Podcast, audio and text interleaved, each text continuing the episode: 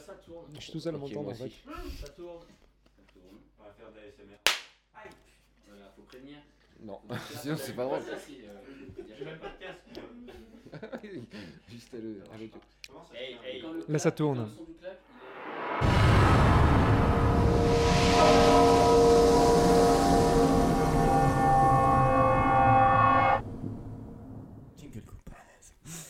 Bienvenue à tous et à toutes au podcast euh, Viens on fait des films, le podcast qui t'aide à faire euh, Citizen Kane dans ta chambre. Plus précisément, on s'intéresse aux différentes techniques pour appréhender les tournages euh, sans pognon, tout simplement. Je suis Gamin, un des réalisateurs de l'association Groupe 13, et avec moi ce soir il y a Sartman. Sartman, tu es monteur pour la télé. Bonsoir. Et également monteur de certains films du Groupe 13. Tout à fait. Euh, avec nous également Mathieu, tu es scénariste et réalisateur. Tout à fait. L'épisode d'aujourd'hui est consacré au métier de chef opérateur, ou chef op, hein, comme, on dit de- comme on dit dans le milieu. Et euh, pour parler de ça ce soir, euh, j'ai euh, invité euh, Vincent et Jean-Mathieu. Bonsoir les gars. Bonsoir. Euh, Vincent, peux-tu peux te présenter euh, très brièvement à nos auditeurs s'il te plaît? Je m'appelle Voilà, merci, merci beaucoup. c'était- Voilà, C'était pas assez bref. C'était pas assez bref, Vincent. Tu t'avais prévenu pourtant. hein. Allez, on la refait. Et action. Vincent, jeune chef opérateur, euh, également photographe et étalonneur à mes heures perdues. Et toi Jean-Mathieu? Euh, alors ma formation elle est toujours en cours bien sûr. Euh, moi je suis étudiant, euh, je suis encore étudiant. J'ai fait trois années, j'ai passé mon bac, j'ai fait trois années de licence cinéma et là cette année je suis en master. Et dès ma première année en fait je suis rentré dans une asso de ciné de ma fac qui s'appelle Ciné 7, voilà qui est une asso de ciné à Paris étudiante qui est, qui est très dynamique, qui est la plus grosse asso de ciné de France en fait. Et, euh, et j'ai commencé à faire des petits courts-métrages euh, comme ça avec eux, avec trois rien, avec un petit bridge et tout, euh, enfin sans prise de son, sans rien. Et je faisais des photos à côté et petit à petit, on m'a, enfin, j'ai entendu des, propositions de photographes de plateau. Alors j'ai commencé à être photographe de plateau. Et puis j'ai commencé à éclairer un petit court-métrage et on a vu que je gérais plutôt bien la lumière. Enfin, c'est comme ça que j'ai commencé en fait. J'étais celui qui connaissait à peu près la lumière. En vrai, j'y connaissais rien, mais euh, on m'a dit Ah, tu voudrais être chef, euh, chef électro pour ce tournage euh, On a 8000 euros de budget, on a deux semaines de tournage. J'ai fait euh, Ouais, pas de souci. Et voilà, je me suis auto-formé, j'apprends, tu regardes des vidéos sur, sur YouTube. Et, et en fait, je suis devenu chef op comme ça en m'auto-formant à chaque fois pour, pour le projet suivant. L'école de la vie, finalement. Jean-Mathieu, merci beaucoup. Un bisou également au public ce soir. Wouh Il y a une personne, une personne qui nous écoute. On n'a jamais eu autant de public, c'est assez ouf.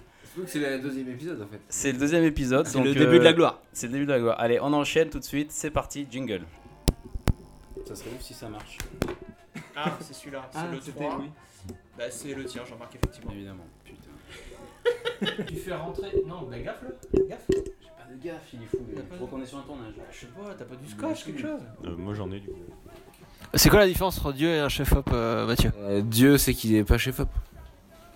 Ah ouais, ouais, ah ouais, d'accord. Ah ouais, donc ils ils les chefs-op, quand même, ils, se- ils sont là-haut, quoi. Melon grave. Ouais, ouais, ils sont vraiment. Ah, ils sont pareils.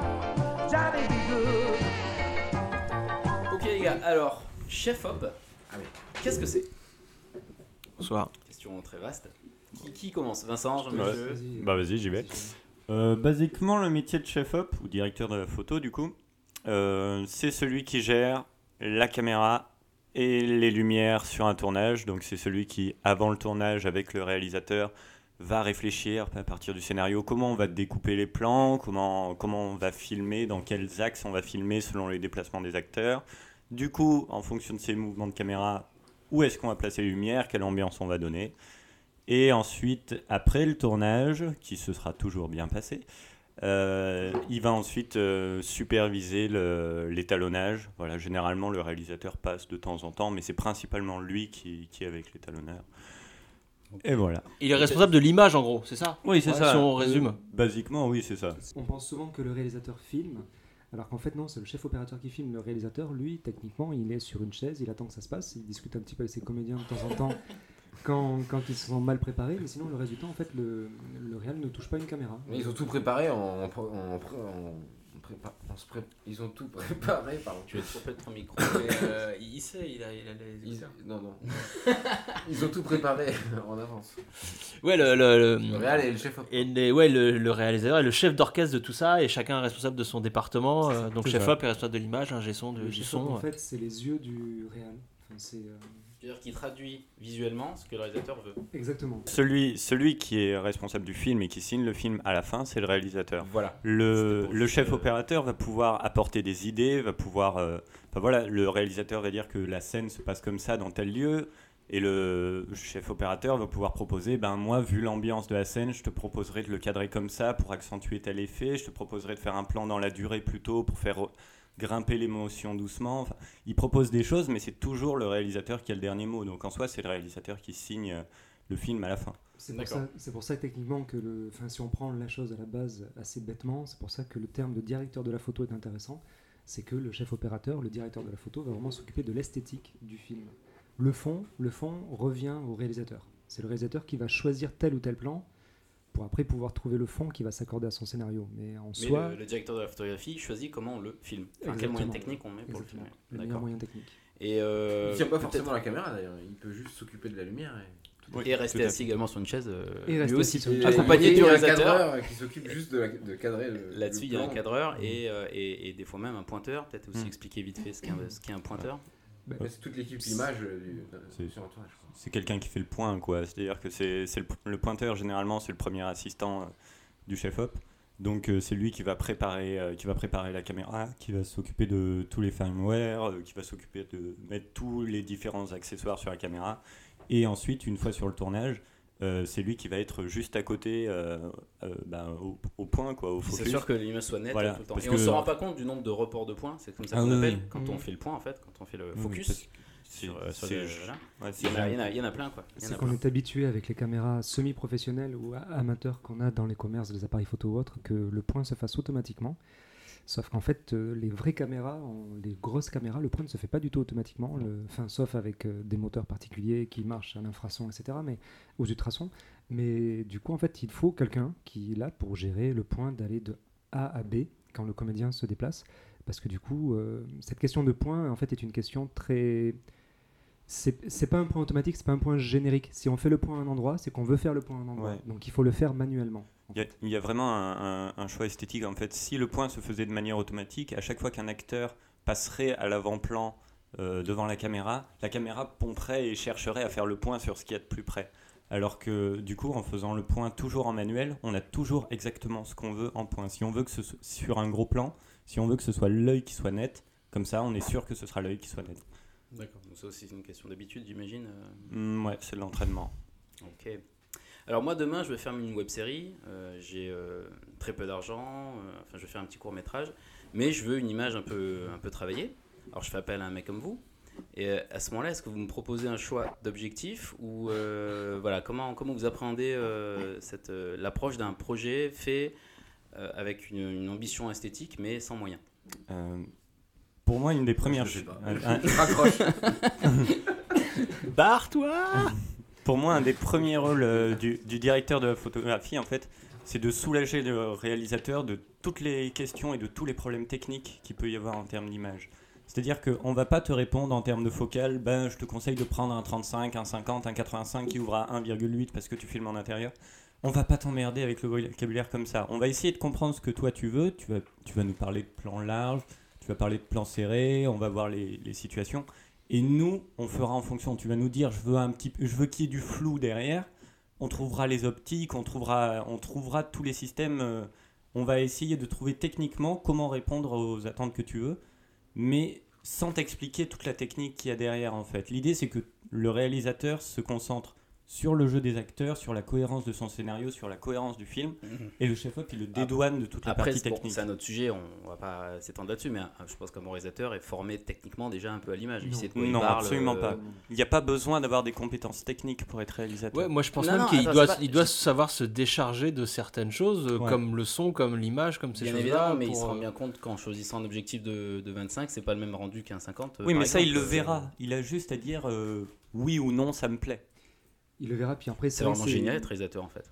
Non, mais c'est ça. En fait, en fait après, il y a- il y, a plusieurs catégories de réalisateurs. Tu as celui qui, qui va en effet s'intéresser à tout ça et le comprendre, et du coup qui va participer vraiment à son film d'un point de vue technique également. Mais j'ai travaillé sur beaucoup de films en fait où, où, le, où, le- où quand il y avait un changement de plan de ou- pizza ce ou- soir. ou un changement de batterie, quand il y avait un changement de plan, euh, le réalisateur s'étonnait que l'écran soit noir.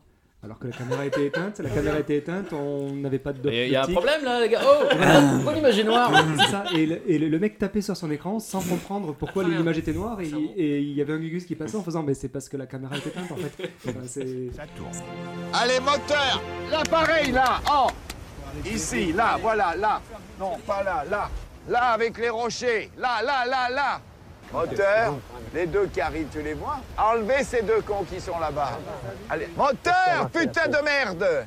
Allez, là, la caméra, elle peut pas être ailleurs. Ta gueule Là, le projecteur. Et vous savez pas ce que vous voulez Non, vous êtes Tu pas sais, foutu. tu me fais chier, tu ne sais pas ce que tu veux. Tu me fais engueuler avec tout le monde, bordel de merde, et t'es un bordelique Tu ne sais pas ce que tu veux Enfin, je fais un raccord dans le mouvement, espèce d'idiot Non, mais on va passer à, on va passer à Sartman. Sartman en tant, en tant Bonsoir, que Sartman. Bonsoir. En tant que monteur, en tant que en tant que monteur, euh, est-ce que t'as, un- j'imagine, enfin, t'as pas de rapport direct avec le chef op, mais comment t'appréhendes le travail qui, qui te euh, revient entre les mains, alors, quoi euh, moi, euh, au niveau professionnel, moi je fais principalement de la télé.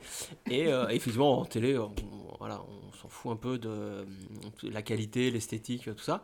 Mais parfois, quand même, j'ai quand même des, des réals ou des chefs-op qui pointent euh, leur nez en salle de montage, euh, qui sont un peu fait chier sur le tournage, qui avaient des ambitions artistiques et qui viennent te voir pour te dire Ah bah là, voilà, faudrait faire ça et tout.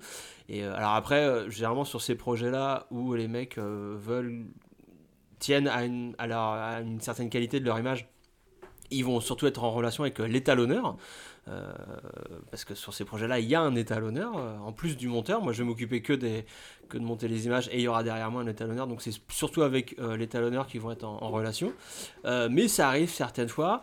Et, oui, moi je, moi suis très pour la division des tâches. Moi, le- les rapports que j'ai, bah, c'est chacun, chacun son taf. Ils me disent, eux, ce qu'ils envisagent ou même par le réal. Le réal me dit comment il voit l'œuvre globale, dont, dont euh, la lumière fait partie, comme le son, comme, euh, euh, comme les comédiens, comme le montage, tout ça. Et tous ensemble, avec notre savoir-faire propre à chacun, on essaye d'aller dans cette même direction. Mais c'est vraiment chacun son métier, quoi. Le, le- T'as de de dire chacun sa merde un peu quand même. hein, euh. ben, non, non, mais c'est mieux, c'est mieux quand c'est comme non, ça. C'est mieux quand Oui, oui, oui, les gens n'empiètent pas sur le métier des autres, quoi. Et, euh, et, et moi, les projets où j'ai le, le dernier projet où qui a été cet exemple où j'avais un réalisateur qui avait vraiment une ambition alors qu'on on filmait euh, des, des huîtres et des croque-monsieur quoi. C'était vraiment un truc de un truc de bouffe assez mais ça se assez filme pas n'importe comment. non mais et, le monsieur. mec le mec avait des pures ambitions il m'a montré Des plein de choses. des- euh, il, il avait fait voilà. et je vais pas tout vous raconter mais le gars avait vraiment un parti pris très particulier sauf que Très marin, j'imagine. tout non mais euh, sauf que tout a été foutu en l'air par le client à la fin parce que c'était un- de l'institutionnel on travaillait pour un prêt- pour un, un client privé et euh, qui lui n'en avait rien à foutre de, de, de- de l'artistique et de- qui a, tout foutu par terre donc c'est pour ça qu'il faut que chacun euh, soit à sa place et chacun euh, se cantonne à sa fonction le client aurait dû rester dans son rôle de client à payer. Euh, et on aurait eu un truc de qualité. Là, il a voulu mettre son nez dans l'artistique et ça a foutu le bordel. euh, voilà. D'accord. En fait, selon, selon l'endroit où tu es, euh, selon le but de ton film, la télé, le cinéma, la publicité, n'importe quoi, en fait, c'est peut-être pas forcément juste une question dont on s'en fout, c'est aussi une question de, de, de process. C'est-à-dire que la, la télé, il faut tout le temps que ce soit alimenté avec un certain type d'image. Il y a un petit grésillement. Ouais.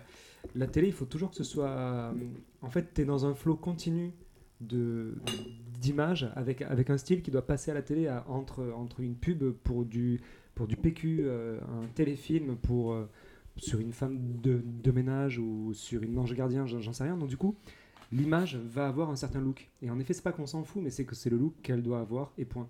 Quand tu es au cinéma, c'est un peu pareil, même si on a les, toutes les esthétiques qu'on veut. Si on fait un film de genre, c'est pas la même esthétique qu'un film d'auteur. Si on fait un film d'auteur avec une esthétique trop léchée, bah, ça va discréditer le film d'auteur. Donc, euh, en gros, euh, si Michael Bay demain fait un film d'auteur, ça restera un gros film euh, d'action. Alors, je vous invite à aller jeter un coup d'œil sur la chaîne YouTube Le cinéma de Monsieur Bobine qui traite justement de ça. Est-ce que Michael Bay est un auteur? Parce qu'il a une touche finalement particulière. Est-ce que ça serait pas un auteur? Comme Tony Scott. la, la question reste ouverte. Euh, je me tourne vers toi, Mathieu. Parce que tu as bossé avec plusieurs chefs-op euh, sur, les, sur, les, sur les, euh, les web-séries, les courts-métrages que tu as, que as, que as fait. Et euh, du coup, voilà, si tu peux nous dire un mot de, ton, de ta relation avec le chef-op, s'il te plaît. Et bah, je, je rejoins pas Vincent, tout dépend du, du projet. Déjà, ça peut être sexuel. Tout dépend de- du projet en fait. Si effectivement sur une web série ou sur celle que j'ai faite, les- c'était pas le plus important, c'était qu'on tourne, qu'on fasse beaucoup de, de quantité. Du coup, on n'a pas privilégié le- la qualité de l'image. Alors que sur d'autres projets, euh, j'ai envie que là l'image soit euh, plus importante euh, parce qu'on a plus le temps, parce que tout dépend du projet tout simplement. Et dans ce cas-là, après, pour le travail directement avec le chef-op, tu dis ce que tu as envie, on en parle, et puis le chef-op apporte, ses goûts, sa direction artistique. Et après, pour revenir sur la question initiale, sur les conseils qu'on peut, donner, pour faire une bonne image, même sans sous, le premier truc à faire, c'est essayer de trouver une bonne caméra. Pas juste une caméra. Essayez d'avoir une bonne caméra, la, meilleure caméra. possible. Ouais. C'est la meilleure, mais qui va s'adapter à ton projet. Ouais, c'est ça. Mais enfin, si tu, si tu arrives à tourner avec, à tourner avec une caméra qui peut, qui peut enregistrer en log ou mieux, qui peut enregistrer en RAW, euh, tu gagnes en image. Même si tu n'as pas de lumière à côté, euh, que tu peux pas, que tu peux pas retravailler ta lumière, tu as une dynamique d'image, tu auras plus de nuances de couleurs, tu auras plus, donc ton image fera plus cinéma tout de suite. Que si, donc le que choix si du tu matériel. euh, Ouais, euh, mais après là, euh, c'est en fonction des, des relations que tu as, quoi. C'est C'est en, c'est en fonction des relations que tu as. Et puis, en- encore une fois, je mets l'accent vraiment sur la finalité de ton projet. Mm. Si tu veux faire un film qui fait cinéma, en effet, trouve-toi la meilleure euh, caméra qui fasse cinéma possible, avec le plus gros capteur possible, pour avoir du flou, pour avoir de la profondeur et pour pouvoir avoir un signal avec un Loxé ou autre, qui est un, un format d'image, en fait, qui permet d'avoir énormément de dynamique dans ton image. C'est-à-dire que tu as beaucoup de données dans les noirs et dans les blancs, et au milieu, évidemment. Ça, ça va te permettre de pouvoir retravailler ton image comme tu veux pour après lui mettre toutes les couleurs que tu veux, la lumière, le contraste, etc. Si maintenant tu veux, tu veux faire un film façon, euh, façon rec ou façon Bah oui. euh, Insidious, je crois, enfin, ou Paranormal Activity, tu vas plutôt essayer de trouver une caméra qui fasse caméscope parce que tu veux donner un côté réel. Caméra portée, ouais. Voilà, du coup, tu vas prendre peut-être une petite, plus petite caméra si tu veux jouer euh, le, côté première personne, euh, etc. tu vas plutôt tabler sur une GoPro. Enfin, tu peux, il faut, l'image ne se réfléchit pas en termes de j'ai une caméra, je filme, ou j'ai un appareil photo et je filme. C'est qu'est-ce que je veux faire, qu'est-ce que, Qu'est-ce que que je filme avec voilà, qu'est-ce que je filme Quel est l'héritage de, de ce que je filme? Je me souviens encore d'une anecdote, je vais être monsieur anecdote ce soir. Euh, je me souviens d'une anecdote en fac de ciné où le prof nous avait raconté qu'une de ses élèves euh, lui avait filé un film qui était un film d'hommage au film noir et qu'elle avait fait en 2 2,35. Donc c'est du 16 neuvième un peu plus, un peu plus fin encore. Et il lui avait mis une sale note parce que l'hommage au film noir c'était des films en quatre tiers. Ouais. Et en, en, en- en Oh la écoutant ça- gourdasse Voilà. Et en, en- en écoutant ça, je m'étais dit c'est un petit peu exagéré, mais en C'est fait un petit peu dur comme c'est quand même un petit peu dur. La pauvre fille quoi C'est Attends, ça. Elle a mais- fait un film quoi oui, oui, oui, non, parce qu'au final, quand tu veux vraiment faire quelque chose qui est un hommage, quand tu veux vraiment aller dans un style, en fait, il faut te poser la question de quel est ce style. Et pareil pour les web-séries ou autres, tu vas avoir des, une, une- tu vas avoir euh, Plus belle la vie qui est pas du tout faite avec la même caméra que Lost. Ouais, c'est pas le même budget non plus. C'est Mais- pas la même ambition. Enfin, les Mais c'est ça, c'est toute une histoire d'ambition. Qu'est-ce que Oui, tu oui, veux d'abord, on est raconter d'accord en fait. Mais Mais- revenons plus précisément Mais- sur la web série. euh, on travaille très souvent avec un 5D, enfin Euh, généralement. pour IPM, on l'a fait avec une caméra pas 5D, c'est une caméra reportage. Dans le cadre du tournage euh, d'une web série ou d'un court métrage, quelle est la configuration de base qu'on peut avoir pour avoir différents euh, aspects? Bah, idéalement, tu as réussi à avoir un, un boîtier dont on peut changer les optiques. Donc, si t'as pas une caméra, une Blackmagic ou un truc comme ça, tu as un 5D ou un truc, un truc comme ça. Sony Et- en ce moment. Ouais, ou alors Sony qui, ouais, les Sony qui marchent très bien, tous les alpha. Et, euh, et à côté, tu as des focales fixes. L'idéal, c'est d'avoir. Enfin, un zoom, c'est très bien en soi parce que c'est très polyvalent et t'en as qu'un à te trimballer. Mais une focale fixe, tout de suite, tu vas pouvoir plus ouvrir. Tu vas ouvrir à f2, f1.8, f1.4 parfois. Et du coup, tu vas pouvoir filmer en intérieur sans avoir vraiment de bruit. Tu vas pouvoir jouer sur la profondeur, euh, beaucoup plus jouer sur la profondeur de champ. Donc, donc voilà, pour tourner, euh, ben, la base déjà, si vous avez zéro matériel, c'est d'avoir au moins une caméra. Et dans l'idéal, vous avez un boîtier avec des objectifs interchangeables. Caméra, Voilà, donc soit, caméra ou soit un boîtier 5D, photo, soit euh. un- une Blackmagic, un, un, un Sony A7S, un, un truc comme ça, ou un plus petit boîtier, voilà. Et dans l'idéal, avec, vous avez euh, donc soit un zoom qui sera très polyvalent, vous allez gagner en temps avec, euh, ça va être beaucoup plus, beaucoup plus rapide et efficace, soit vous avez des focales fixes ce qui prend un tout petit peu plus de temps parce que ben, à chaque fois que vous voulez changer la largeur du plan, vous voulez faire un plan serré ou un plan large, eh ben, il faut enlever l'objectif, il faut mettre l'autre objectif euh, sur la caméra.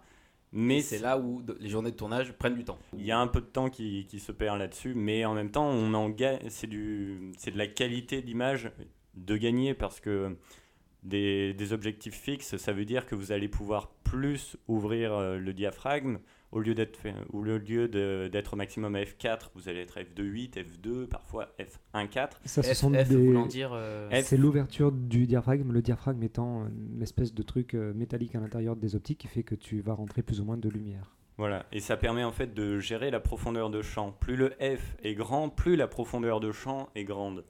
Et pour avoir une image de cinéma, l'astuce, c'est d'avoir un F tout petit, F de 8, parce que une des bases de l'image de cinéma, c'est encore une fois de choisir là où est-ce qu'on fait le point. Et du coup, en tournant avec des focales fixes, vous avez plus de, de, de flou, une zone de netteté plus courte, et du coup, vous allez euh, bah, plus travailler sur, euh, sur les choix d'images que vous allez faire. Et vous allez pouvoir aussi tourner dans des conditions de lumière plus difficiles. Si vous ouvrez à f1.4, vous aurez beaucoup moins de netteté, mais vous pourrez filmer euh, des plans en intérieur sans devoir monter en ISO et sans avoir du grain dans l'image. C'est quand, ça, quand l'image bruite, quand ça papillonne dans les ombres, quand, quand on perd en définition. euh. le, le bruit numérique veux c'est ça. C'est ça. Ce fameux bruit numérique. D'accord. Euh, quelle formation vous avez suivie, s'il vous plaît, avant d'arriver euh, chez moi? Donc tout simplement, enfin, Dans ce salon. Dans ce salon. cosy. Euh, j'ai commencé par une école de cinéma assez généraliste, une école privée de cinéma à Paris, et qui m'a plus appris en fait à faire euh, un petit peu de tout. En fait, les écoles de cinéma nous permettent vraiment normalement d'être assez couteau suisse, avec après des, formations souvent qui sont les formations de montage, les formations de production, les formations de terrain.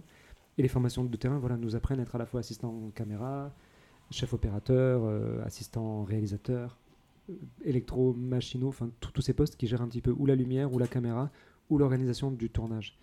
Et, et c'est en complémentarité, c'est en, c'est en plus de ces, de ces et c'est en plus de ces études que tu peux toi-même après prendre ton appareil photo, prendre ta caméra, puis faire plein d'images, faire plein de petites vidéos qui vont te permettre d'apprendre comment réagit un diaphragme, comment réagit un shutter speed, la vitesse du shutter qui te permet d'avoir une image plus ou moins floue, plus ou moins figée. L'exemple type, c'est les films de combat à la Jason Bourne. Tu as un shutter qui est très élevé, ce qui permet de vraiment figer les images quand les mecs bougent et qui te donne une impression de, de nervosité et de combat. Bref, tout ça, tu apprends. euh, Comme tu- sur Soldat Ryan aussi. Le Soldat Ryan, Le exactement. débarquement du le Soldat Soldat Ryan et Band of Brothers. Et du coup, tout, tout ça, tu l'acquiers en essayant, en testant, en pratiquant, et pas forcément en restant euh, le cul sur une chaise à, à- à écouter un prof qui sera passionnant, mais qui va, qui va t'apprendre plus la théorie que la pratique. Ah oui, oui, bah oui. Bah, je pense que ça, de toute façon, c'est un peu la, la raison d'être de ce podcast. Je pense que la meilleure expérience, euh, c'est de la vivre. hein. Donc, euh, f- viens, on fait des films. Euh, T'as vu la transition? Est-ce que vous pourrez nous citer des chefs-op célèbres? Parce que pour le coup, on mettrait, enfin, on met tout le temps les, les acteurs en avant. Et les réalisateurs, euh, même si c'est quand même euh, un peu plus rare, et c'est même juste quasiment inexistant, les chefs-op célèbres. Euh, actuellement, les très grands, il y a Vittorio Storaro, donc qui a fait Apocalypse Now, qui a fait euh, Coup de cœur, qui, a, fait les derniers Woody Allen, euh, voilà, qui a une enfin, qui fait, qui a fait les films avec Bertolucci, qui a fait Le Dernier Empereur, qui a euh, trois Oscars à son actif, hein, qui est un des très gros monstres. Il y a Bruno Delbonnel, qui a fait Amélie Poulain, puis ensuite qui a fait les films avec, euh, avec Sokurov, qui a fait Faust, qui a fait euh, Francophonia il n'y a pas très longtemps. Euh, Il y a Vilmos euh, Zsigmond qui a fait euh, La Porte du Paradis, qui a fait Le Voyage en Enfer. Mais lui, il est mort, effectivement. Mais il était très grand et très très très bon. Il y a Janusz Kaminski aussi, qui est le chef-op attitré de, le fameux de Spielberg. le fameux Yanush. non, mais a- c'est vrai, c'est vrai que c'est un nom qui revient souvent. Bah oui, oui. Il y a Philippe Roussello aussi. Darius Kanji, qui est aussi Ouais, pareil, Darius un, Kanji. Des plus, un des plus connus, des plus importants. Et qui, fait, qui a fait Seven, qui a fait La Cité des Enfants Perdus, Delicatessen, oui. euh, la- euh, The Lost City of Oz euh, dernièrement aussi. Il y a Peter. Pas mal, pas mal comme CV. Vincent, est-ce que tu, tu valides ou tu, tu Ah oui, Darius Kanji, euh, tout, tout à fait. En fait, c'est c'est l'article d'ailleurs que tu m'as montré tout à l'heure. En fait, c'est que Darius Kanji en fait est capable tellement de s'adapter euh, à chacun des films qu'il fait, mais avec euh, avec à la fois une technicité et une esthétique euh, magnifique à chaque fois que il, il, il est partie prenante en fait dans la réalisation du film en fait. Si le film n'avait pas été filmé par lui, ça aurait pas du tout la même gueule en fait. Il a Et une patte reconnaissable. il a, il a à la fois une patte reconnaissable parce qu'il est très bon, tout simplement, Mhm. et en même temps il s'adapte énormément parce que tu prendrais un Seven de, de Fincher et tu prends le dernier Woody Allen, c'est pas du tout la même, euh, c'est pas du tout le même style en fait. Et pourtant, euh, Et pourtant, c'est Et pourtant, ouais, c'est le même c'est plutôt bien éclairé. c'est ça. Après, Mhm. tu as Emmanuel Lubezki aussi que je voulais rajouter Ouais, parce qu'il tourne beaucoup en lumière naturelle. Mhm. Mais enfin, c'est le, c'est le chef-op entre autres de, de Terrence Malick, des derniers Terrence Malick ou de, De Inaritu aussi. ou de Iñárritu, exactement, voilà. Qui a Et- fait Birdman, qui a fait The Revenant. et euh, Il tourne en lumière na- naturelle, mais il, a- Gravity. il arrive à toucher la grâce euh, en trois images. quoi. Alors, question un peu naïf. Naturel. Un peu naïf, comment, comment tu fais pour euh, contrôler, être un chef-op de lumière naturelle? Apparaître Dieu et contrôler le soleil Comment, ça se passe en tu fait as- concrètement? tu as, tu as assez de budget, tu as assez de budget pour pouvoir dire euh, on tourne quand tu veux en fait. Ouais. dès que tu as la bonne lumière, tu peux dire on tourne. Sinon, tu dis on tourne pas parce qu'il y a un peu trop de nuages. Et euh, c'est les, nuages qui font sa ça. lumière Ils font le talent du chef-op, bien sûr. c'est les nuages, c'est le soleil à tel moment, c'est la météo, c'est le, c'est les, feuilles dans les arbres selon la saison que tu es. Mm. C'est beaucoup de repérage en amont pour avoir les bons ah oui, il y a endroits. ça, ouais. Il y a les très bons endroits, il faut avoir les bons endroits, les bons comédiens au bon moment, avec les bons repérages, un petit peu de lumière quand même, parce que même si tu es en lumière naturelle, il tourne à l'intérieur et puis tu as quand même toujours un 18 kg qui est dans le fond. Un 18 kg, c'est 18, un, ouais. c'est un 18 kW. C'est-à-dire qu'à la maison, on a des ampoules qui font 60 watts. Des fois, dans le cinéma, on a des ampoules qui font 18 000 watts. Et qui ont une température de couleur, ce qu'on appelle la température de couleur, ce qui va déterminer si, le, si ton ampoule est un petit peu plus chaude ou plus froide, plus jaune ou plus bleu. Et donc voilà, donc c'est des ampoules qui sont souvent plus bleues, donc lumière du jour, lumière du soleil. Et tu branches un 18 kg dans le fond, et ben, tu as l'impression qu'il fait soleil presque toute la journée. C'est pratique. C'est très pratique. Et après, pratique. pour, euh, pour The Revenant, par exemple, euh, tout le jeu de, tout le jeu de Lubeski, c'était de, de repérer dans le Grand Nord que le matin, il y a une heure où le soleil est rasant et où c'est magnifique, et le soir, c'est à peu près pareil. Donc, il tournait deux heures par jour pendant neuf mois. Voilà. Ah. Mais du coup, les lumières sont extraordinaires. Mais il y a uniquement sur intermittent. un petit moment. Ah, bah oui. Quand on est très bien payé, c'est très cool. Il tourne deux heures par jour. Ah, il y a plusieurs jours, il tournait que deux heures. Et du coup, ça fait des lumières, des lumières extraordinaires parce qu'on a toujours le, le soleil euh, pile comme il faut. Parce qu'un un soleil à midi, euh, tout de suite, ça fait des ombres sous les yeux et à moins que ce soit vraiment voulu, un soleil à midi en plein été, c'est pas forcément intéressant. Ce qui va être intéressant, ça va être, par exemple, en, ben, en été, le créneau 19h30, 22h, quand vous commencez à voir euh, le, le soleil qui se couche, vous commencez à avoir une lumière plus, plus orangée, vous commencez à avoir des contrastes. vous- Donc euh, c'est tout un jeu là-dessus. quoi. On s'approche du chien et loup à ce moment-là? C'est ça. Ça Mais après, entre chien et loup, ce qu'il y a, c'est que ça diminue très rapidement après. Donc en fait, il y a une demi, hein. ouais, il y a une demi-heure où c'est où on est très bien, et ensuite ça baisse très vite et, et on est plus raccord sur les différentes prises. et- Si je vais enchaîner vite fait parce que oui, en effet, c'est la, la- la di- la direction de la lumière est très importante pour les raccords. Euh, c'est peut-être un, un truc que tu voulais aborder tout à l'heure, mais là, vu que, tu en parles, c'est vrai que c'est très important pour le monteur. euh, Nous avons Sartman à côté de nous là qui est fait. monteur et qui va peut-être valider ça. Quand tu fais un premier plan, un gros plan d'une personne euh, qui mange un, que- qui mange un kebab à 6h du matin avec un lever de soleil et que, le plan suivant, il est en train encore de manger son kebab à midi, tu as forcément un défaut de raccord de lumière si, si t'as pas Ça veut dire qu'il met du beaucoup de temps à manger son kebab.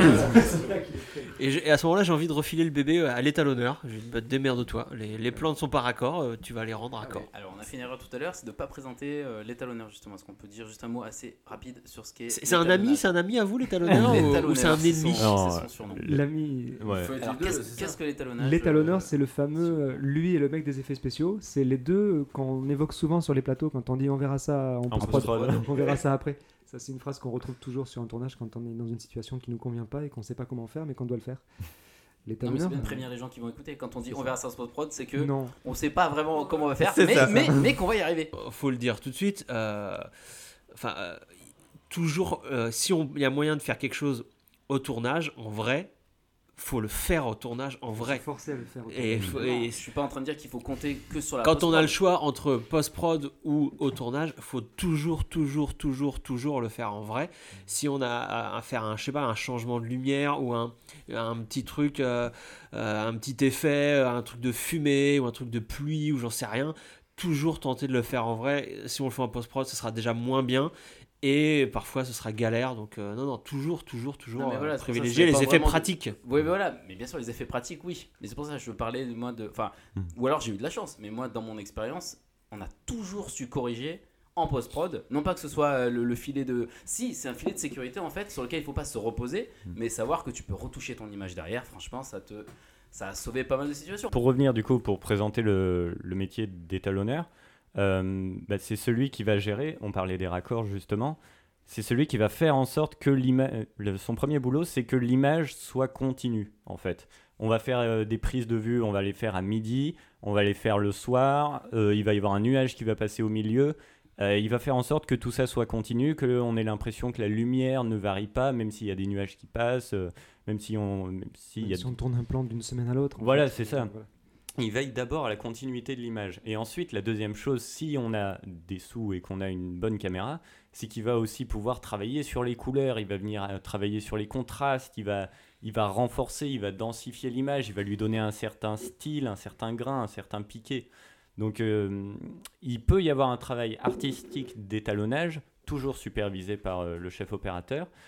Euh, mais ça, c'est uniquement dans des cas où on a la matière suffisante euh, parce qu'on a une caméra qui enregistre suffisamment. Encore mieux, c'est quand le chef-op et l'étalonneur sont la même personne. Vincent, parce que Vincent, tu fais les deux par exemple. Je fais les deux, je fais les deux. Du coup, c'est encore mieux. Tu prépares euh, sur le tournage, tu sais comment tu vas étalonner derrière. C'est à la fois une qualité et un défaut selon les projets, parce que du coup, c'est toujours bien d'avoir un, autre interlo- un autre interlocuteur, parce que ça apporte un point de vue différent, ça apporte un œil et un- une technique différente. Euh, mais en effet, c'est- assez pratique, parce que en tout cas, même si je ne peux pas forcément être un bon étalonneur et un bon chef opérateur en même temps, l'un et l'autre en fait se nourrissent. C'est-à-dire que le fait d'avoir fait de l'étalonnage m'a appris beaucoup de choses sur l'image, sur une continuité d'image, sur des raccords, sur, des, sur, sur la possibilité que j'avais de récupérer justement dans les hautes lumières, dans les basses lumières ou autres. Du coup, c'est quelque chose de très intéressant. Et en tant qu'étalonneur également, c'est-à-dire que le fait d'être chef opérateur me permet de filmer en pensant à l'étalonnage après. Et quand je suis étalonneur, ça me rend bien service parce que quand je me dis je verrai ça en post-prod, je sais ce que je voulais dire.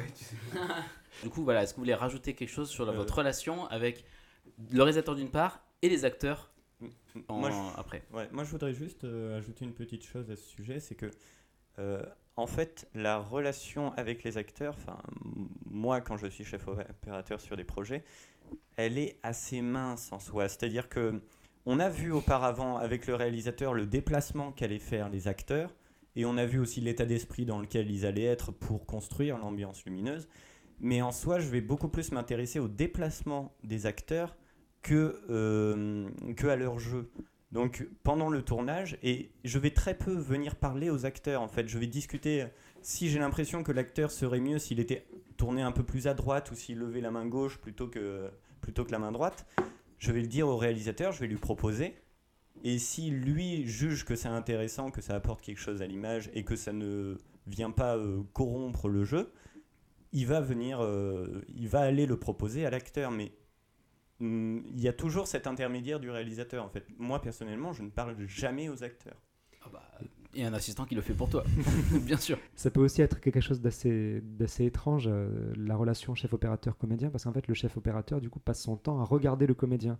Euh, il regarde la, la- la lumière, tout simplement. La lumière qui est dans ses yeux, sur sa peau, sur un reflet, sur plein de choses. Et du coup, les, comé- les comédiens, qui sont pas forcément habitués au début, regardent les chefs opérateurs en disant Mais pourquoi est-ce que tu me regardes comme ça, en fait? Et alors que non, on ne le regarde pas, on regarde juste Ouais, mais la du lumière. coup, ça peut être problématique dans la mesure où tu regardes pas le jeu, tu regardes la lumière et que C'est ça. euh, voilà, enfin ça serait bien qu'il enfin effectivement, c'est intéressant de pour les acteurs de comprendre que quand enfin le chef op s'occupe de l'image, Mhm. en tout cas, il faut qu'il soit il ou elle soit rassuré qu'il va être bien éclairé. Oui, parce qu'il y, a- coup, il y a euh, aussi c'est cette qui- légende qui veut que tous les comédiens et comédiennes euh, sur un plateau, non Dieu que pour le réalisateur et pour le chef-op, parce que ils, ils- ils savent bien tous que c'est le chef-op qui est responsable de, de- de son image, de, de, de, bah, de sa beauté, de est-ce qu'il va être bien au résultat final euh, à l'écran.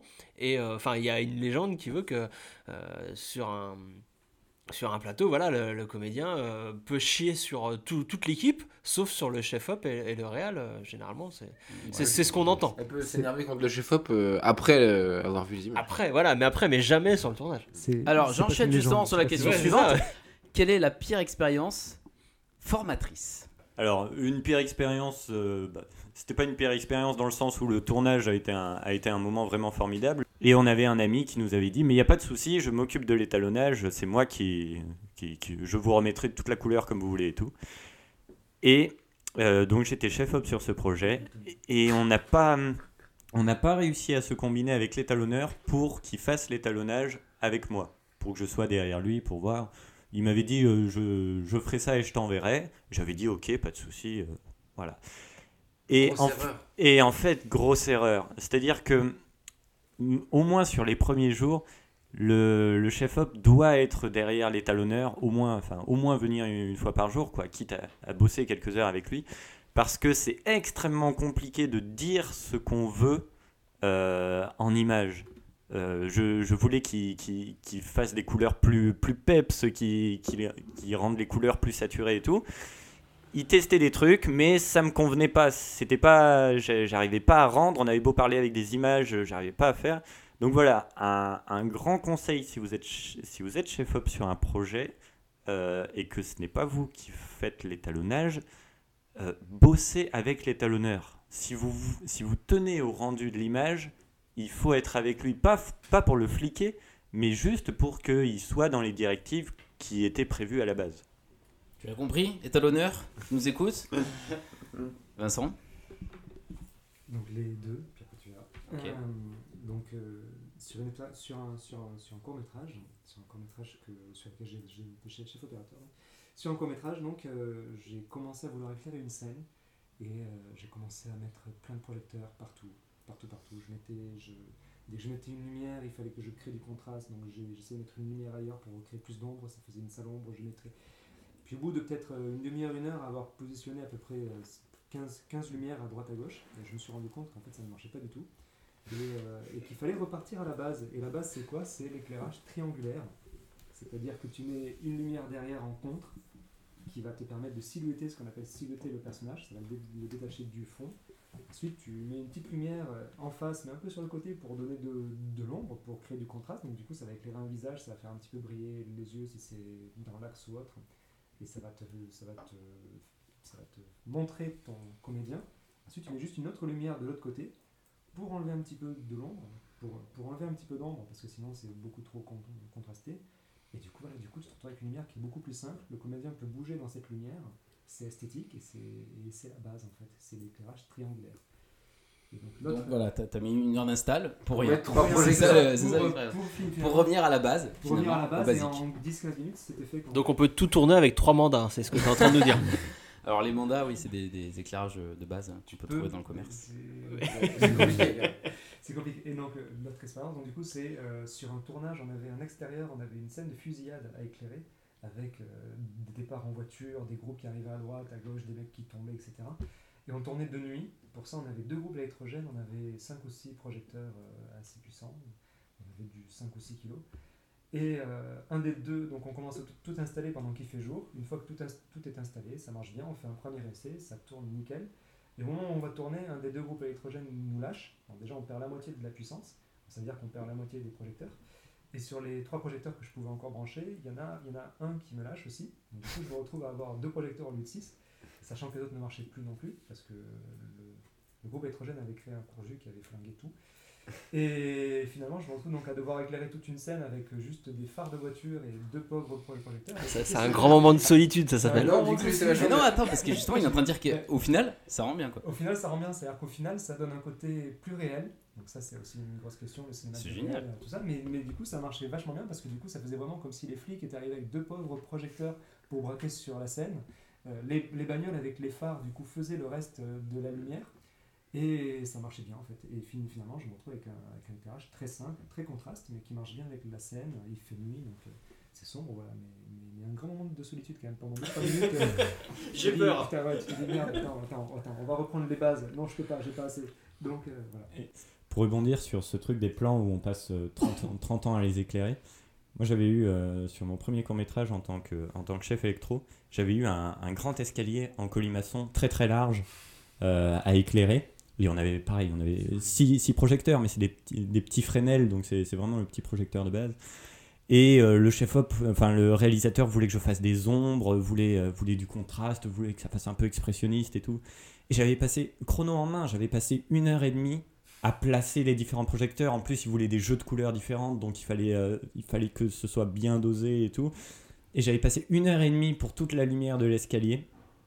Et au final, le plan a été coupé au montage parce qu'il était, il n'était pas jugé assez dynamique. euh, voilà, on, on trouvait que ça, ça, ça ralentissait l'histoire. Ah, mais c'est Voilà. pire que la tienne. Parce que toi, t'es, euh, au moins, le, le- le- le- la scène est, est- est dans le montage. quoi. Si des jeunes motivés veulent vraiment faire une école de chef opérateur, il y a la FEMIS qui propose ça, ou il y a Louis Lumière, qui sont les deux écoles qui officiellement vraiment proposent, euh, en France en tout cas, des, des vraies formations de chef opérateur. Et alors, pourquoi il n'y a pas quelqu'un avec un- un- un- une batterie et Non, mais tu déconnes, non. T'as aucune notion, t'as fait 40 films, t'as même pas assimilé un minimum de technique. T'es nul. Mais où est-ce qu'il est, ce con de Perchman? Ça devient... Mais écoutez, il- il- le Perchman n'est pas là, tu te rends compte? Qu'est-ce qu'il fout, ce con? Qu'est-ce que tu fous là-bas? Il est con, celui-là aussi. Ah Euh, nous arrivons à la dernière question de cette première partie euh, du podcast. Quel conseil vous donneriez aux apprentis chefs opérateurs? Euh, les gars, vous pouvez participer aussi. hein. Euh, je vois que Sartman est sur son portable. Il est en train de. quelle, est la, quelle est la question euh, Alors, quel, quel conseil pour les futurs euh, chefs opérateurs? Mais vous pourrez également donner votre avis tous les deux. Les gars, merci s'il vous plaît. Et action. Bonsoir. Euh, la... enfin, moi, je voudrais revenir d'abord sur... Enfin, sur les qualités qu'il faut avoir pour être chef-op. La première qualité qu'il faut avoir, c'est qu'il faut être ponctuel. Il faut être là à l'heure. Non, mais c'est un truc essentiel. Alors, pour le coup, je pense que c'est tout le monde sur le plateau doit être à l'heure. Ouais, ouais, Je- mais là, vraiment. pour le coup, Le- même le, le, le, 12h, il le doit- Real, il a le droit d'être en retard. Voilà, il arrive à 11h30. Tout va bien. La- la- non, mais je veux dire, en tant, en tant que chef-op, bien sûr, mais en tant qu'assistant, la base, c'est être ponctuel. Le deuxième truc, c'est qu'il faut être efficace. Genre, on vous demande d'aller chercher quelque chose, d'aller chercher un cube, une gueuse ou un truc comme ça. Euh, vous devez revenir avec. Il faut. On voit ton stagiaire. Ouais, enfin. Ouais, enfin quand il n'y en a pas, parce que là, je Non, pense que c'est ça s'adresse plus à des gens qui n'ont pas de stagiaire. Voilà, il ramener, faut. euh, En le- fait, il faut, il faut être efficace. Il faut. On peut pas dire non à un réalisateur. Il faut lui dire je te propose ça ou je. Enfin, on- il faut faire les choses. Il n'y a, a pas d'excuse. On est, on est responsable de l'image. Enfin, il quand faut il qu'il y ait une bonne image. veut, il, veut, il veut ciel bleu, là t'es quand même Tu ça. te débrouilles. Tu, tu trouves un système, tu trouves un filtre, tu trouves. euh, Tu lui donnes une bonne excuse pour qu'il- pour qu'en fait, pour que sa scène il la tourne de pluie. Exactement, tu peux trouver ça aussi. Mais voilà, il faut être efficace et réactif. Quoi. Efficace et réactif. Euh, Vincent, un petit conseil pour les padawans? Efficacité et réactif, ça c'est une très bonne, c'est un très bon truc. Après, c'est vrai que chaque opérateur, il y a à la fois, bon, je dirais évidemment, comme toujours avec tout, il faut de la pratique. Il faut pratiquer. Vous prenez un appareil photo et vous prenez des photos avec en manuel si possible. Vous prenez une caméra, vous filmez avec et vous essayez d'obtenir ce que vous voulez. Après, il faut, il faut un grand sens de l'observation et être un peu malin parce que parce qu'il faut déjà savoir placer des lumières pour que ça soit un minimum esthétique, mais il faut surtout savoir observer les choses parce que c'est dans le décor que tu vas pouvoir avoir, euh, tu vas pouvoir avoir déjà des couleurs qui jurent un peu, parce qu'être chef opérateur, c'est savoir aussi accorder les couleurs avec le chef décorateur. Euh, c'est savoir que euh, si tu as une, une fenêtre dans le champ, que, que la lumière est cramée dehors, donc euh, surexposée complètement, ben, il faut se démerder pour mettre un drap, pour mettre un rideau, pour mettre un truc, ou pour filmer autrement, ou pour attendre 10 minutes que le soleil baisse. C'est des petits, des petits tips d'observation qui font que du coup, ben, ton image va être beaucoup plus belle. On parlait tout à l'heure de, de comment fait un, chef opérateur en lumière du jour. Pour être un bon chef opérateur, ben, c'est qu'il est patient, il est observateur, il est ponctuel. Et euh, voilà, et du coup, il sait quand filmer, où filmer, comment filmer. Et ça fait une très belle image. Voilà, ce qui est pas. euh, pour un film, c'est peu une bonne, une bonne chose euh, d'avoir une, une image propre euh, au final. C'est quand même quand même la base. D'accord. Euh, Mathieu et euh, Sartman, est-ce que vous avez un conseil à donner aux, aux auditeurs vis-à-vis du poste de chef-op Bah, qu'il faut s'intéresser à la lumière parce que c'est pas le premier truc auquel on pense. On pense d'abord à l'histoire, peut-être au jeu des acteurs ou peut-être juste au cadre, mais la lumière, c'est pas un truc qui vient naturellement, je trouve, en tant que réalisateur. euh, dans la création du film, où on doit penser à tous les, tous les aspects du, du, film, bien sûr. Et la lumière a une place essentielle et on se rend pas compte tout de suite dans les premiers projets qu'on fait euh, que c'est aussi important en fait. Et que finalement, avec le temps, il faut peut-être mieux une bonne image que. Oui, et ne- pas négliger qu'on peut dire des choses avec, euh, avec justement la, la lumière, euh, le- le- le- les couleurs, les contrastes, les, la, mise au le- point, la profondeur de champ. à la Tarantino, bah ouais, c'est Voilà. cool, mais hein, Tarantino, il a un bon chef-op aussi, dire voir, il est tout ça. Tout à fait. Et si moi, je, moi je voulais revenir, on n'en a pas eu l'occasion trop d'en parler, mais moi j'ai eu une expérience très récente où j'ai eu un chef opérateur en prépa, en prépa du tournage d'une web série, et je l'ai pas eu au, moment du tournage, mon chef op. Il était plus dispo euh, au moment du tournage, et, euh, et je veux dire que, eh ben, euh, même s'il n'était pas là, et, euh, et que j'ai dû On a faire. pensé très fort à lui. J'ai dû faire ma lumière euh, tout seul euh, comme un con. Euh, c'était bien, c'était très très bien de l'avoir eu en, en prépa. Il m'avait donné pas mal de conseils sur les objectifs, sur les choses à faire, les choses à pas faire, la couleur du décor. Il nous avait, on- je l'avais beaucoup mis en relation dès le début du projet avec le chef décorateur. Et, et je, je sais pas si les gars ont des choses à dire là-dessus, mais je veux dire que le chef op n'est pas, euh, n'a pas à être là qu'au moment du tournage il peut aussi être très très très très très très très utile en, en préparation en préparation du tournage. Est-ce que, est que je, je dis des conneries ou est-ce que j'ai raison les gars Je t'ai lu des trucs s'il dit de la merde, hein, n'hésitez pas. Je confirme, c'est déjà bien d'être en prépa. Et puis, il faut surtout faire attention à une chose qui est primordiale quand on filme, c'est le clap.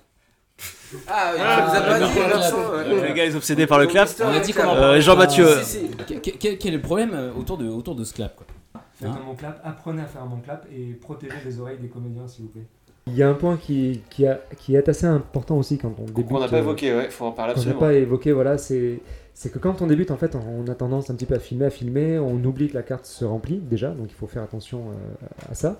Et il faut surtout faire attention à bien sécuriser ses rushs. C'est la base, parce qu'en fait, quand tu tournes toute une journée, qu'il a plu, que tout le monde s'est levé très tôt le matin, que tu as dépensé euh, tes petits billets euh, juste pour avoir du décor et, de la lumière, etc., et que tu arrives le soir et qu'en fait ta carte bah, tombe en rade ou que ton seul disque dur tombe en rade, et ben tu te retrouves comme un con sans avoir tes rushs et à devoir tout retourner, et ce qui est souvent très très compliqué quand t'as pas déjà les moyens de tourner une première fois. Donc en fait, le truc c'est déjà de C'est doubler. ce qui peut arriver de pire. hein. Mais en vrai ça vous est déjà arrivé ça de, de, de perdre des rushs et de devoir retourner? Ah oui. Bah moi j'étais j'étais assistant caméra et le chef op a- il, a- il a Oui. dit bon bah ok c'est bon euh, on peut formater la carte c'est bon les gars allez-y il formate et puis il fait euh, bien Qui a maintenant, je vais copié faire- je vais faire le backup de la journée et et il se rend compte qu'il venait d'effacer les rushs de la journée et voilà alors, formater la carte Ah oui, il est un peu con. hein.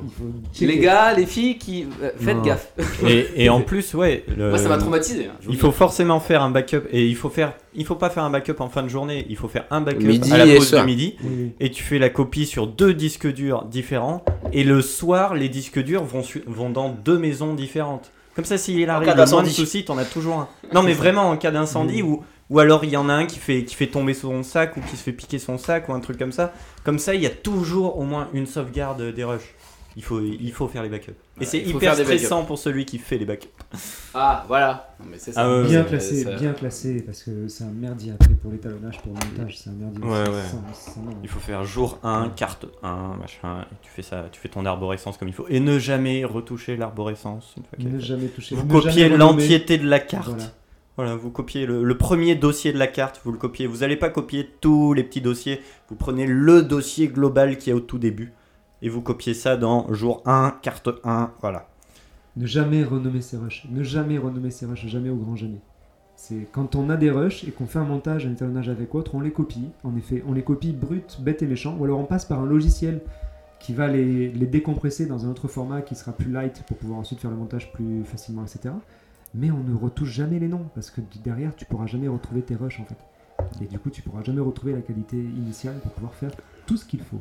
Donc la question est-ce que je peux formater une question qui fait stresser tout le monde on est d'accord? Plateau, Celui qui euh, devra est-ce que je peux sur formater formater, en fait. hein.